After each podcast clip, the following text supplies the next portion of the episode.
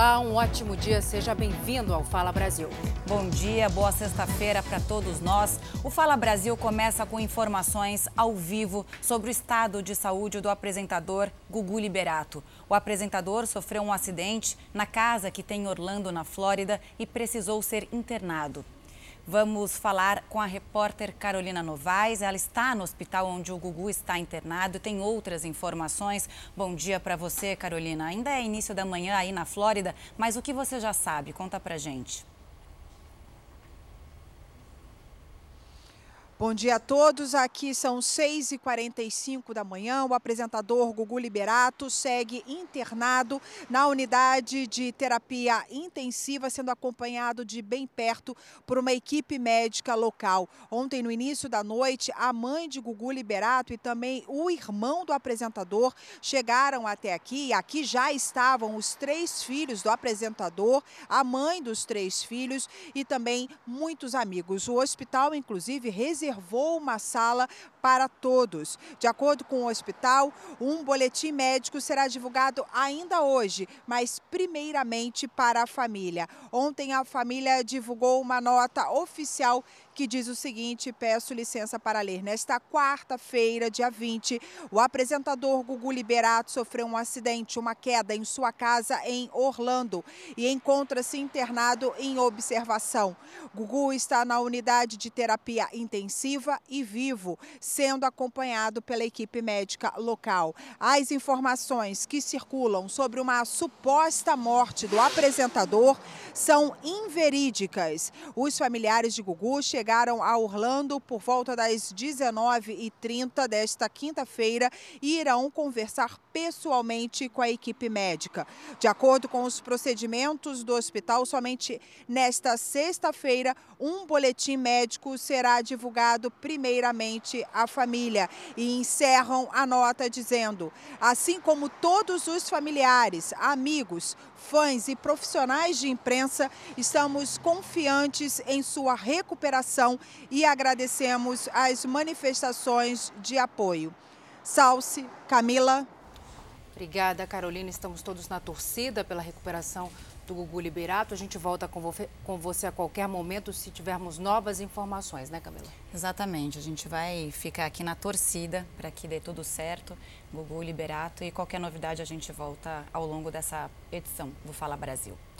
E nesta semana você acompanhou aqui no Fala Brasil quatro casos de crianças gravemente agredidas em São Paulo, Minas Gerais e Rio Grande do Sul casos absurdos, né? Três crianças morreram. É um tipo de violência que assusta e que não para de crescer no país. Difícil de explicar e também de prevenir. Micaele Luiza de Souza, de apenas três anos, foi espancada nos últimos quatro meses. Ela passou por quatro hospitais na zona leste de São Paulo. Em um deles, foram 13 dias internada. Na última terça-feira, chegou ao pronto-socorro sem vida. A mãe e o padrasto foram presos suspeitos de maus tratos. O que mais chama atenção no caso Micaele é que a avó materna teve a guarda da criança concedida pelos próximos seis meses e ainda assim resolveu entregar a menina à mãe.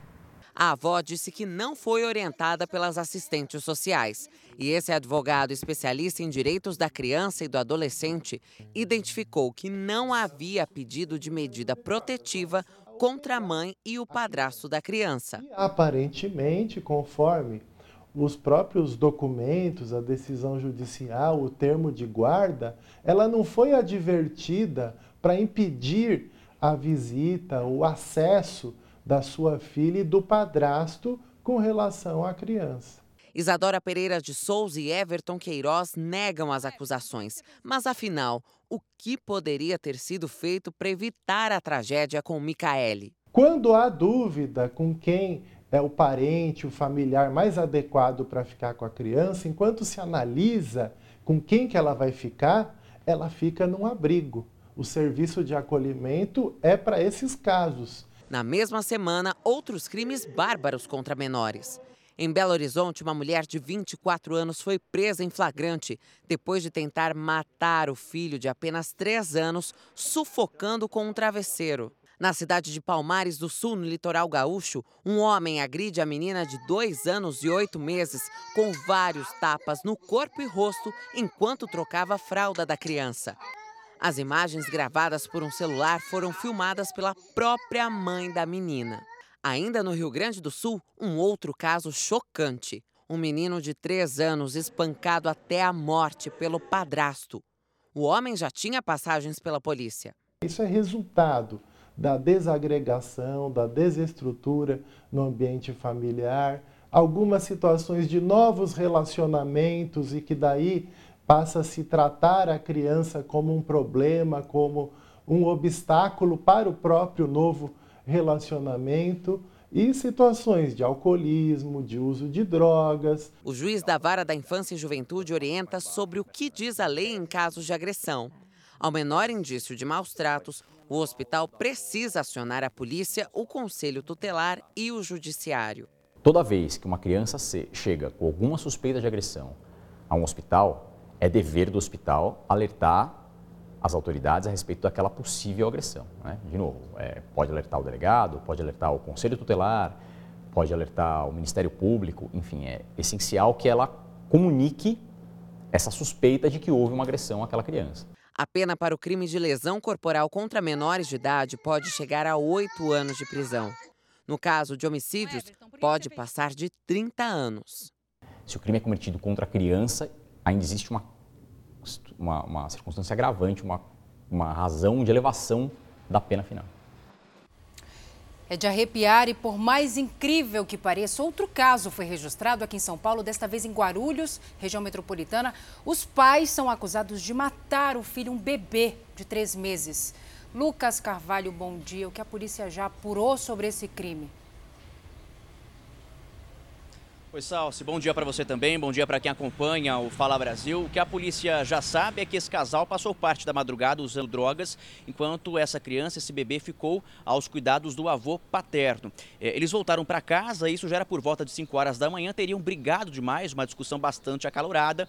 Quando o avô saiu para trabalhar, ele percebeu que o neto estava com ferimentos, estava machucado, ele se ofereceu para levar a criança até o hospital, só que os pais é, negaram essa ajuda, negaram esse atendimento. Quando a polícia foi acionada, as equipes foram até a casa e encontraram o bebê, encontraram essa criança já desfalecida é, no colo do pai. O bebê foi levado então para o hospital, só que infelizmente ele já chegou sem vida. Na delegacia, o casal trocou acusações, ou seja, um acusa o outro, um responsabiliza o outro pela morte. O fato é que os dois estão presos e agora eles vão responder por homicídio qualificado. Camila, Salsi. Que história triste. Obrigada, Lucas. Em outro episódio de violência doméstica, um homem foi preso por manter a esposa e os três filhos em cárcere privado na Baixada Fluminense. Parece que o mundo está de cabeça para baixo, né? Os filhos estavam sem comer há três dias. O pequeno cômodo da casa virava uma prisão. Eu ficava aqui com meus filhos, a noite inteira sofrendo muito, não tinha recurso para ligar para a polícia, meu celular era preso em quatro paredes sofria muito. Eu senti uma sensação de alívio quando ele foi preso. A mãe já havia conseguido fugir com o filho mais novo, de 11 anos, e pediu ajuda à polícia. O momento de alívio das vítimas foi registrado em foto. A adolescente de 16 anos e o irmão dela, de 13, tinham acabado de ser resgatados. Havia três dias que as crianças estavam sem comida. Foram levadas pelos agentes para almoçar em um restaurante. Era nessa casa aqui em Nova Iguaçu, na Baixada Fluminense, que a família vivia momentos de terror e muito sofrimento. Segundo as vítimas, o suspeito tinha o hábito de manter a mulher e os próprios filhos presos nesse quarto por dias e até semanas. Aqui, ele agredia a esposa, as crianças e ainda ameaçava de morte quem tentasse escapar. Ao lado da porta mantinha dois pedaços de madeira. O agressor foi preso. É Gerson Pereira, de 48 anos, eletricista e pai das crianças. Um homem de perfil violento e viciado em drogas, de acordo com a esposa. Ele tem o vício dele. Quando ele se encontra na abstinência, ele, ele fica fora de si, ele quase mata a pessoa. O casal estava junto havia 17 anos. A mulher conta que suportava calada a relação abusiva por causa dos filhos. No ano passado, ela chegou a morar em um abrigo com as crianças para fugir da fúria do marido. E eu tive que voltar para vir na minha casa, minha casa própria. Quem tinha que sair para na minha cabeça era ele, mas ele nunca quis sair. No dia em que foi preso, Gerson estava descumprindo medida protetiva. Ele deveria manter distância de 300 metros de casa. O suspeito também vai responder por lesão corporal. As crianças estão traumatizadas. Segundo a esposa, Gerson prometeu vingança assim que deixar a cadeia. E deve ser divulgado hoje o resultado da análise da bebida que matou quatro moradores de rua em Barueri, na Grande São Paulo. Novas imagens mostram um homem deixando uma garrafa suspeita em outra praça um dia antes do crime. As imagens mostram uma praça e um homem de boné branco caminhando na região central de Barueri, na Grande São Paulo. Ele vai até a lixeira, deixa uma garrafa no local e vai embora. Em um segundo momento, é possível ver um outro homem carregando um saco de lixo se aproximando. Ele pega a garrafa, cheira, coloca no mesmo lugar e sai. As imagens foram registradas um dia antes de quatro moradores de rua morrerem e outros quatro serem hospitalizados depois de beberem de uma mesma garrafa em uma outra praça da cidade. A polícia tenta descobrir a origem do recipiente, por isso levanta imagens de câmeras na cidade para rastrear de onde surgiu a garrafa com a bebida tóxica. O homem que aparece nas imagens na praça foi localizado pelos investigadores. Ele tem 27 anos, foi ouvido e liberado. Ao delegado, ele contou que a garrafa era de refrigerante e estava vazia.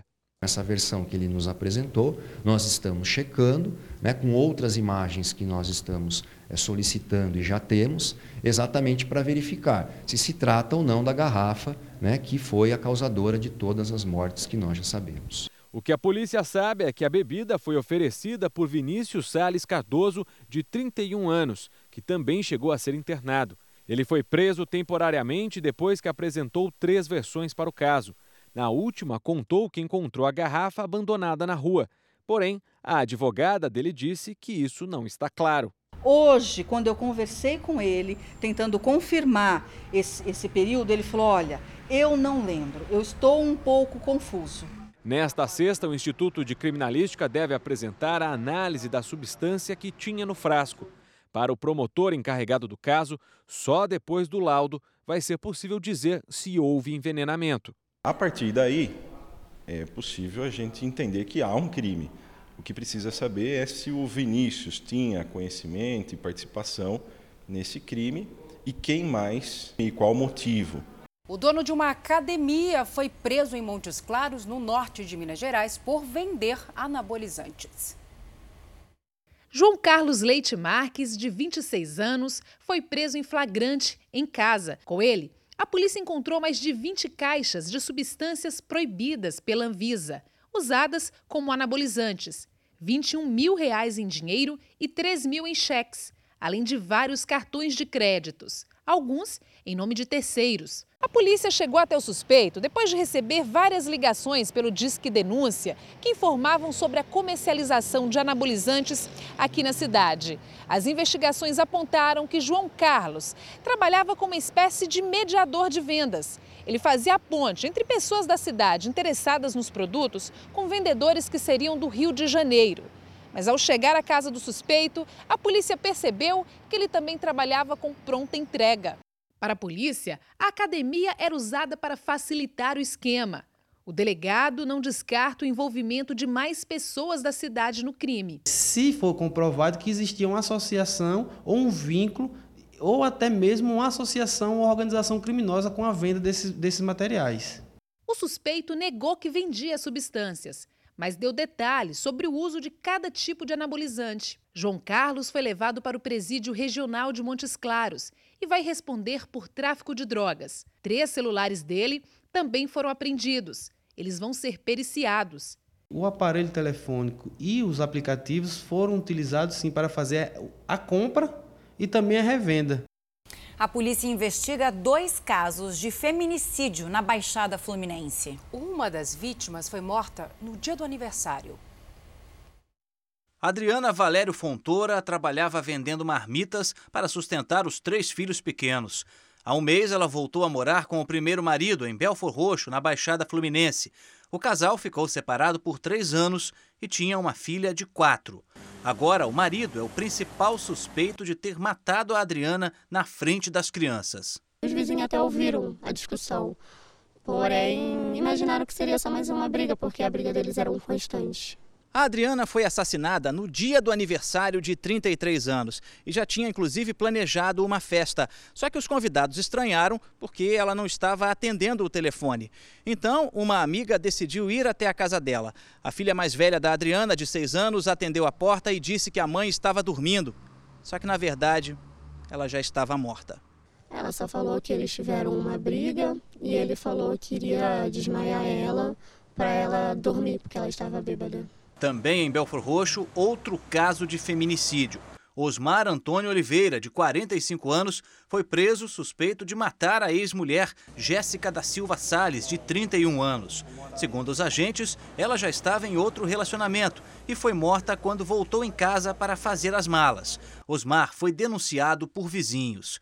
De acordo com o Instituto de Segurança Pública do Rio, na maioria das vezes os crimes de feminicídio são praticados dentro de casa por companheiros ou ex-companheiros das vítimas. Em todo o estado acontece ao menos um caso a cada cinco dias. As delegacias de atendimento à mulher agora funcionam 24 horas por dia. A gente precisa noticiar, precisa pedir justiça, é, nenhum caso pode ficar impune. Um radialista e ex-vereador foi preso em Minas Gerais por suspeita de estupro. Ele é acusado de oferecer emprego às vítimas e depois usar a influência na cidade para obrigar as mulheres a manter relações sexuais com ele. Carlos Alberto Gonçalves Soares, de 53 anos, foi algemado e levado à delegacia na viatura da polícia. As investigações começaram depois que uma vítima procurou a polícia e contou que foi contratada por Carlos Alberto para trabalhar como empregada doméstica e recebeu dele a oferta de revender um creme. A condição seria passar por um teste. A aplicação do produto na mulher seria feita por ele. A vítima teria se recusado e foi ameaçada e constrangida a ter relações sexuais com o radialista falava para a Vitor, ninguém vai acreditar em você mesmo. Né? Eu sou radialista, eu conheço muitas pessoas. Então, com base nisso, ele conseguiu, por um curto período de tempo, o silêncio das vítimas até que essa primeira vítima fez a denúncia. Depois da primeira denúncia, a polícia chegou até outras duas vítimas que confirmaram as acusações. Ele nega tudo. Ele diz que não foi nada disso, né? que na verdade ele comprou alguns presentes para as mulheres, na verdade eram uma forma de pagamento, que não houve nada, mas não, não explica as circunstâncias, ele não esmiuça, ele não entra em detalhes, ele só nega. Carlos Alberto deve responder por estupro e pode cumprir pena de 6 a 10 anos de prisão. Agora vamos para o Rio de Janeiro, porque deve sair da prisão a qualquer momento o DJ Renan da Penha, organizador de um dos maiores bailes funks do Rio de Janeiro, o Baile da Gaiola. Ele cumpre pena por associação ao tráfico no complexo de Jericinó. Aline Pacheco tem mais informações para a gente. Aline, bom dia. O DJ foi beneficiado aí pela mesma decisão né, que colocou o ex-presidente Lula em liberdade, né?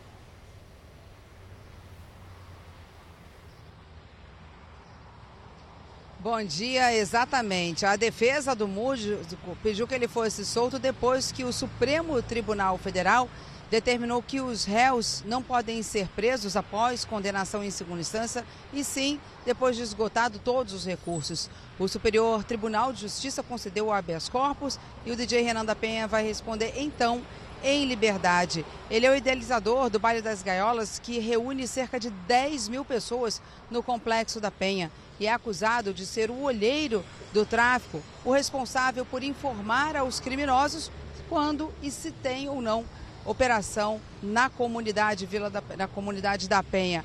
Agora, o músico foi condenado sim, em segunda instância, a seis anos de prisão. Vamos seguir agora os próximos passos. Ele deve sair ao longo desse dia, só aguardando a chegada do oficial de justiça. Camila Salsi. Mais um estudo concluiu que a concentração de derivados de petróleo em pescados no Nordeste está abaixo do nível considerado tóxico, ou seja, bons para o consumo. O material recolhido em praias do litoral norte foi analisado em laboratórios da Universidade Federal da Bahia. No total, mais de 500 amostras de peixes, camarões, caranguejos e lagostas tiradas do mar entre 25 de outubro e 10 de novembro, quando o óleo já havia poluído a região.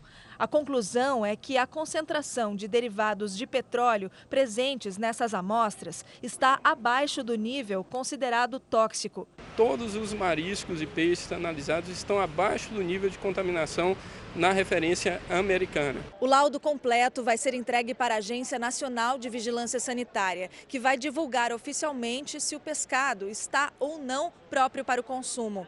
A Bahia foi o estado mais atingido pela mancha de óleo, com 197 localidades afetadas e pelo menos 43 mil pescadores foram prejudicados. Estudos sobre o óleo. Esse foi o tema do encontro de pesquisadores da Universidade Federal. Uma das ideias envolve este tipo de planta, tirada de mangues atingidos. Depois de modificada em laboratório, ela é replantada e, graças às novas características, consegue absorver o óleo ao redor. Seria uma forma natural de limpeza mais eficiente e menos invasiva, porque o manguezal tem muitos organismos no sedimento e se os voluntários começarem a pisotear essa área, o impacto é muito maior. Então, são tecnologias limpas e que funcionam é, de forma eficiente. Do peixe para o churrasco, para você que gosta de uma carninha, o preço da carne disparou neste fim de ano em algumas regiões do país. A explicação é o aumento das exportações, principalmente para a China. Já que o gaúcho não abre mão da carne, o jeito é pesquisar. A gente vai atrás, né? Vai atrás de oferta. Segundo a Associação Gaúcha de Supermercados, no Rio Grande do Sul a carne bovina está 12% mais cara em relação ao mês passado. Alguns cortes tiveram reajuste ainda maior, de 20% a 30%. E a razão está na China. Uma das razões é a peste suína africana, que está atingindo os rebanhos de suínos na China. Então, alguns números ainda desencontrados falam em 30% do rebanho teve que ser sacrificado. A peste suína que atingiu a China no final de 2018 repercute nos custos da carne em todo o Brasil. As exportações nacionais chegaram à máxima histórica para o mês de outubro, 160 mil toneladas. Com menos produtos se mantendo no mercado interno, quem paga mais são os brasileiros. A gente consegue segurar até a gente aonde pode, né? mas acaba sempre passando para o cliente. Só este ano nós já enviamos mais de 300 mil toneladas de carne bovina para os chineses. Atualmente, 100 estabelecimentos processadores de proteína animal no Brasil são autorizados a exportar para os orientais. A Bolsa de Gêneros Alimentícios do Estado do Rio de Janeiro calcula que entre 2018 e 2019, os preços tiveram reajuste médio de 15% em todo o Brasil. Sempre o cliente acaba levando. Ele chia, reclama, mas acaba levando o churrasquinho deles do fim de semana. Aqui no Brasil, o submarino de guerra Riachuelo, que deve entrar para a frota da Marinha Brasileira, passou pelo primeiro teste no Rio de Janeiro. O deslocamento pela Baía de Itacuruçá, no Rio de Janeiro, é feito por rebocadores. Os motores estão desligados. Submarino posicionado, tanques abertos e prontos para serem inundados por 9 mil litros de água. São 2 mil toneladas de aço descendo lentamente. É a primeira vez que o Riachuelo submerge. Nossa maior preocupação nesse momento é descer de maneira controlada principalmente controlar a ponta do submarino, ou seja, a proa. Eu não quero que ela vá nem muito para baixo, nem muito para cima. O Riachuelo é um submarino de ataque, o mais poderoso da frota. Tem 70 dias de autonomia no mar e pode submergir até 300 metros. Pode levar até 18 armas, entre mísseis e torpedos, que são estruturas usadas para afundar navios de madeira. Foram oito anos de construção. Ele é o primeiro dos quatro submarinos do programa de renovação da frota marinha a ficar pronto. E agora foi aprovado no teste, mas vai passar por outras provas até ser liberado para patrulhar a costa brasileira. A chuva, mais uma vez, castigou cidades da região sudeste. A gente conversa agora com a Renata Zaccaroni. Bom dia. Qual a situação aí no Espírito Santo? Atualiza pra gente.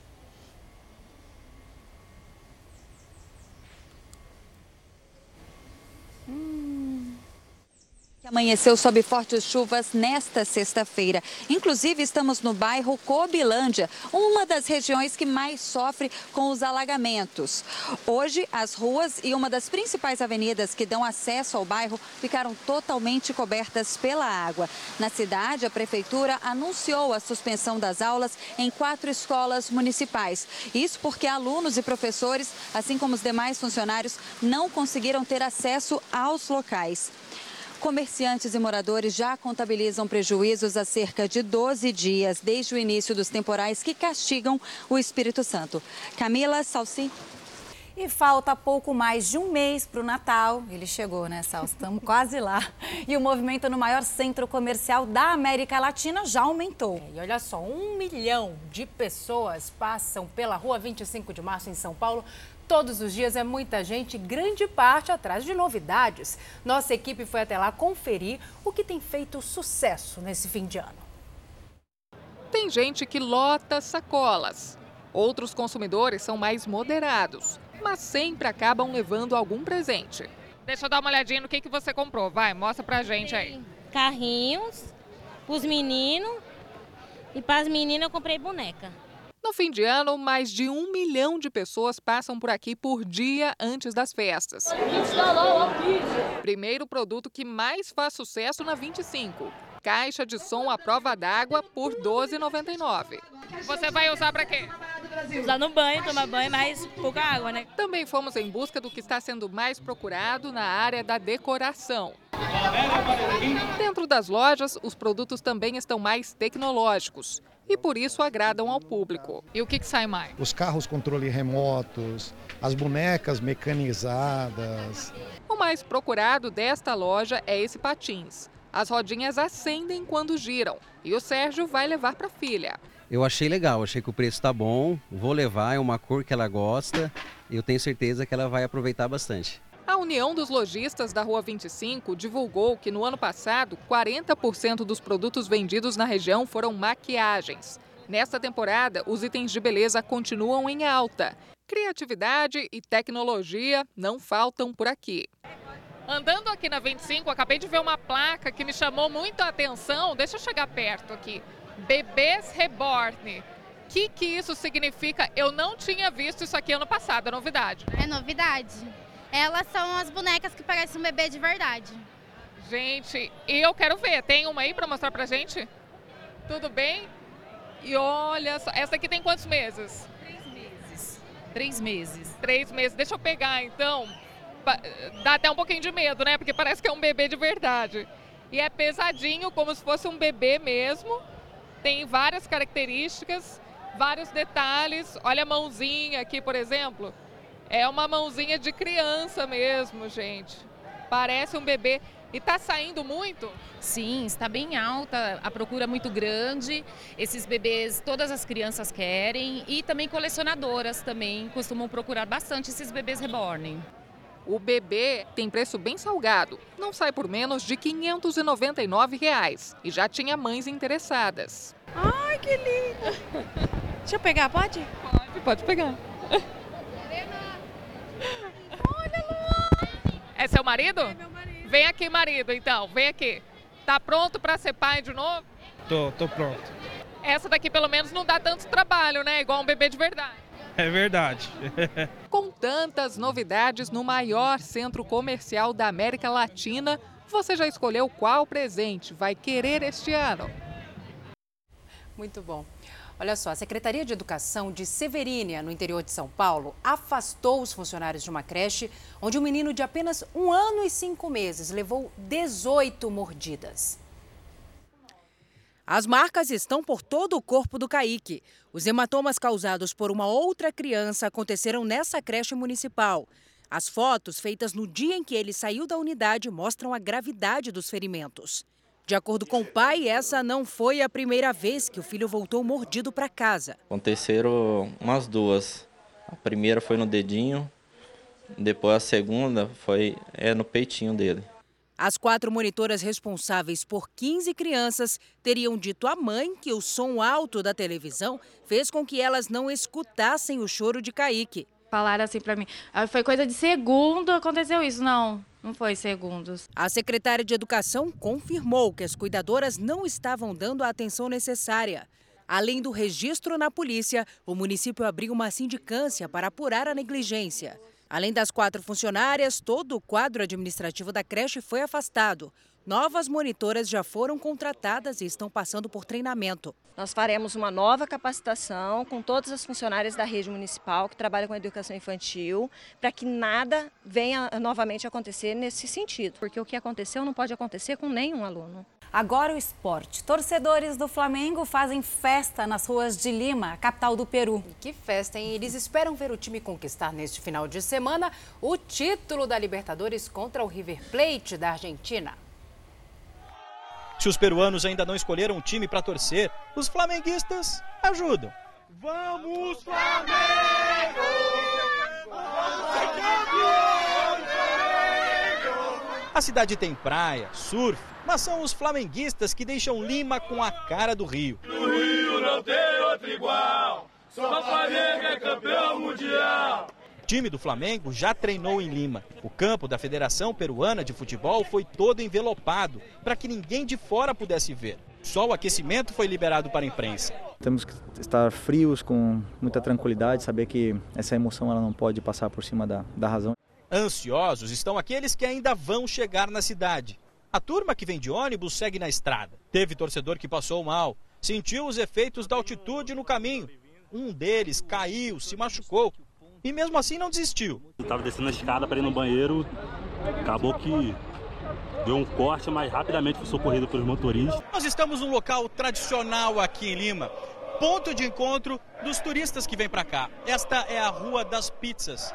Só que nesta semana ela se transformou na Rua do Flamengo. Torcedores que vivem no Chile e até na Austrália se encontram aqui. Viemos 15 membros diretamente de Sydney para cá. Para curtir o Flamengão aqui no sábado. Para buscar o bico, com certeza. Este outro torcedor já comemorou este ano. Ele vai ser papai, mas quer logo fazer mais uma festa. Quem fizer o gol vai ganhar o nome do meu, o meu filho vai ganhar o nome. Gabigol Arrascaeta de Jesus. Aqui. A mãe comemorou também. E o Atlético e o Cruzeiro foram punidos por causa da confusão entre torcedores depois do clássico do último, é, do último 10 de novembro. A gente conversa com a Maiara Foco. Bom dia. Quais foram as punições, Maiara? Bom dia, Camila. Um ótimo dia a todos. Os auditores da Terceira Câmara do Superior Tribunal de Justiça Desportiva aplicaram aos times uma multa de 100 mil reais, além da perda de um mando de campo cada. O Atlético ainda foi punido com uma multa de 30 mil reais por injúria racial. Procurados, os dois times afirmaram que vão recorrer da decisão de primeira instância. O Atlético disse ainda que considera injusta a multa por injúria racial, já que os autores foram identificados, encaminhados à polícia, bem como excluídos do quadro de sócios do clube. Vale ressaltar que a punição de perda de mando de campo só pode ser aplicada pela CBF dez dias após o recebimento da decisão. Portanto, os próximos jogos de Cruzeiro e Atlético aqui em Belo Horizonte estão com os locais mantidos. Salce Camila. Obrigada, Mayara. Veja agora os destaques do próximo Domingo Espetacular. Como agem os criminosos que comandam sequestros de dentro dos presídios? Puxou, puxou. Eles atraem as vítimas com falsos anúncios. Doenças psicossomáticas. De que forma pensamentos negativos podem afetar a sua saúde? No Catfish Brasil, quase 10 anos de namoro pela internet e uma surpresa logo no primeiro encontro. Na África, Álvaro Garneiro acompanha a perigosa jornada dos gnus pela sobrevivência. É inacreditável, olha isso aqui. É no Domingo Espetacular. Depois do Faro. O governo federal enviou ao Congresso um novo projeto que amplia o conceito de legítima defesa para policiais. Vanessa Lima, bom dia para você. O que estabelece essa proposta? Explica para a gente, por favor. Bom dia. O projeto conhecido como excludente de ilicitude trata de ações nas operações aí conhecidas como de garantia de lei e ordem que dependem de autorização da Presidência da República. Pelo texto, podem ser amparados pela tese de legítima defesa agentes e militares que durante as operações tenham que enfrentar terroristas e pessoas armadas, por exemplo. A punição só vai acontecer se for constatado excesso e mesmo assim de forma proposital. Não haverá prisão em flagrante e a defesa dos agentes será feita pela Advocacia Geral da União. O projeto precisa ser aprovado pelos deputados e senadores e atinge aí policiais federais, civis, militares, corpo de bombeiros, agentes da Força Nacional de Segurança e também das Forças Armadas. Salce, Camila. Vanessa, uma sexta-feira com uma boa notícia para quem precisa pagar umas contas. A Caixa Econômica libera hoje mais uma etapa do saque de até 500 reais do Fundo de Garantia. Quem pode pegar o dinheiro dessa vez, Vanessa? Olha, são para os não correntistas nascidos em junho e julho, viu? O dinheiro pode ser retirado tanto de conta ativa quanto de conta inativa. Assim, um trabalhador pode tirar até mil reais, por exemplo, né? Se tiver 500 reais em cada uma dessas contas. Quase 2.400 agências em todo o país funcionam em horário estendido, tanto hoje quanto na segunda-feira. E a Caixa vai concluir até o final do ano o pagamento dos saques aí desses 500 reais do FGTS. Os últimos a receber serão os nascidos nos meses de novembro e dezembro. Para esses, o dinheiro vai estar liberado a partir do dia 18 de novembro. Camila Salsi. Obrigada, Vanessa. O índice de preços ao consumidor, o IPCA, uma prévia da inflação oficial no país, foi 0,14% em novembro. Esse é o menor resultado para o mês em 21 anos, quando a taxa ficou em 0,11%. O resultado foi influenciado pelo aumento dos preços dos combustíveis e das passagens aéreas. Uma turista francesa morreu depois de ser atacada por marimbondos em uma trilha na selva no interior do Amazonas. Joel Eimon, de 68 anos, estava hospedada com o marido e dois primos em um hotel de selva no município de Altazes, interior do Amazonas. Eles saíram para uma trilha noturna próximo a um lago quando foram atacados por um enxame de vespas. A turista francesa era alérgica e sempre andava com remédios. Logo depois do incidente, ela foi levada de volta para o hotel, onde foi atendida por uma enfermeira e dois médicos que também estavam hospedados ali. Cerca de uma hora depois, ela teve um choque anafilático e não resistiu. Este especialista diz que o histórico de alergia da turista pode ter complicado ainda mais o quadro. É mais comum nos alérgicos porque quando a pessoa leva a primeira ferroada, é como se o corpo se acostumasse com isso. A partir da segunda ferroada, acontece é, algo sistêmico chamado choque anafilático que pode levar ao fechamento da glote e a pessoa não conseguir respirar. Todos esses efeitos podem levar a óbito se não forem tratados imediatamente. Joel morou em Manaus, mas voltou para a França. Ela levava a família para conhecer a floresta amazônica. O corpo da turista foi levado para o IML de Manaus e já foi liberado. Ele deve ser levado para a França nos próximos dias. Um arsenal foi encontrado atrás de uma parede de uma casa em São Paulo. Entre as armas, uma metralhadora capaz de furar a blindagem de um carro forte e até derrubar aviões. O esquema foi pensado para não levantar suspeita. Deu trabalho para encontrar o arsenal escondido atrás de uma parede.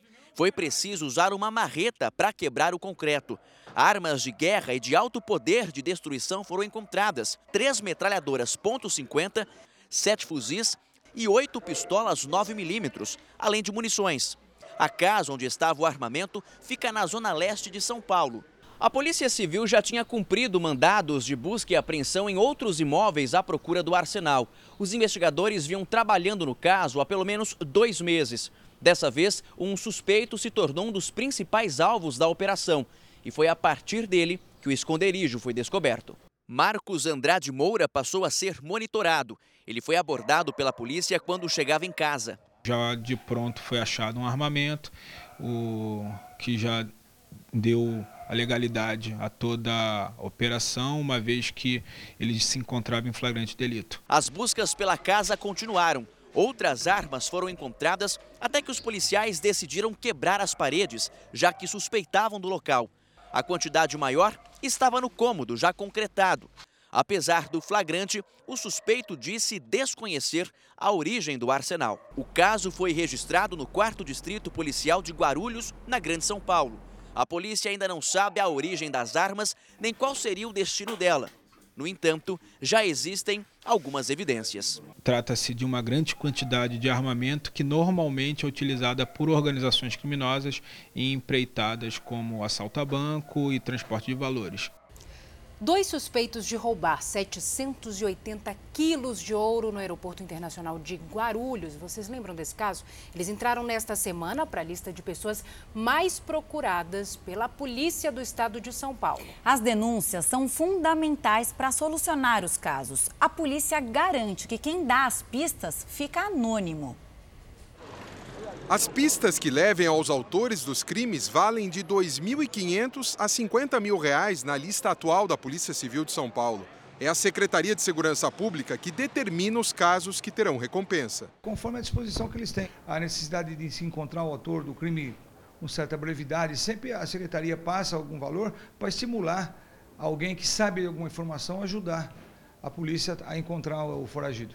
Os dois últimos nomes incluídos na relação foram de Francisco Pasqualini e Joselito Souza. Eles estão foragidos há quatro meses. Os homens são apontados pela Polícia Civil como dois dos autores do roubo de 780 quilos de ouro no Aeroporto Internacional de Guarulhos. O diretor do Departamento de Operações Policiais Estratégicas diz que a recompensa é um trunfo diante de dificuldades investigativas que a Polícia Civil enfrenta. A divisão de capturas, a gente não tem um poder rastrear um celular, porque a lei não permite. Não permite que nós acompanhemos um cartão de crédito, não acompanhe um familiar. Nós trabalhamos assim na, na, na base da investigação mesmo, certo? Para ser um aliado da polícia no programa de recompensas, não é preciso se identificar. A informação fornecida pela internet é sigilosa e protegida por dupla criptografia. O denunciante recebe um protocolo e uma senha para acompanhar o uso da informação anonimamente. Se a partir dela a Polícia Civil identificar o autor de um crime ou localizar e prender um procurado pela Justiça, o denunciante recebe a quantia estipulada através de um cartão virtual. Até mesmo casos onde não há suspeitos identificados estão na lista de recompensas, como o do desaparecimento da soldado Juliane dos Santos Duarte, vista pela última vez na manhã de 2 de agosto de 2018 na comunidade de Paraisópolis, em São Paulo. Mas ser um caso de grande repercussão não garante a inclusão na lista de recompensas. É o que acontece com o assassinato do ator Rafael Henrique Miguel, de 22 anos, e dos pais dele. Paulo Cupertino Matias deu 13 tiros nas vítimas porque não aceitava o namoro de Rafael com a filha dele e está foragido há cinco meses. Eu tenho duas equipes permanentemente me trazem relatórios todo dia da procura do Paulo, tá certo? E logo, logo ele vai ser preso. Não é porque ele não está na lista aí que ele não está sendo procurado. Ele está sendo procurado e muito procurado. Com ou sem recompensa, a expectativa da família das vítimas é sempre a mesma: a solução do caso e a prisão dos autores do crime. Algo que os parentes de Sabrina Santos Souza esperam desde março. Ela sumiu quando voltava de uma amiga para a casa do avô onde morava. Sabrina foi achada morta cinco dias depois. E desde então, os parentes cobram a solução e a prisão do autor do crime. Para o primo dela, uma recompensa ajudaria nisso. Pensei que esses oito meses a gente ia achar a pessoa, né? Que fez isso com ela, né? E até agora nada. O Fala Brasil termina agora e você pode rever toda esta edição e muito mais no Play Plus. O Fala Brasil também tem versão podcast no Play Plus e em outras plataformas de streaming. Um ótimo dia, obrigada pela sua companhia. Bom final de semana e a gente espera a sua participação nas redes sociais. Mencione o nosso jornal nos seus stories. Os melhores vão ser compartilhados em nossas redes sociais. E como eu disse há pouco, vocês podem mandar denúncias também para o nosso jornal.